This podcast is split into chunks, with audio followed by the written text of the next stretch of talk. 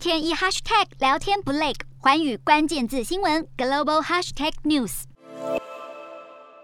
双方谈判代表一一进入会场，乌克兰代表团来到与白俄罗斯的边界第二大城戈梅利，与俄罗斯代表团展开谈判，但期待并不高。乌克兰的诉求是俄军立刻停火和撤离，俄国则表示不会在谈判前公布他们的正式立场。乌方出席的成员包括国防部长列兹尼科夫、总统府顾问波多利亚科等人，俄方则是总统助理梅金斯基、下议院国际委员会主席斯卢兹基等人。白俄罗斯外交部长马克伊。一也有参与。乌克兰总统泽伦斯基办公室在前一天宣布，将在没有预设条件的情况下，在乌克兰和白俄罗斯交界地区与俄国进行谈判。泽伦斯基办公室还说，白俄总统卢卡申科会确保乌克兰代表团在出发、谈判和返回期间，部署在白俄的所有军备都会留在地面上。只是俄国一边展开谈判，一边又说已经掌控整个乌克兰空域。泽伦斯基则是在谈判前呼吁俄军放下武器，并且要求欧盟。透过特别程序，立刻让乌克兰加入欧盟。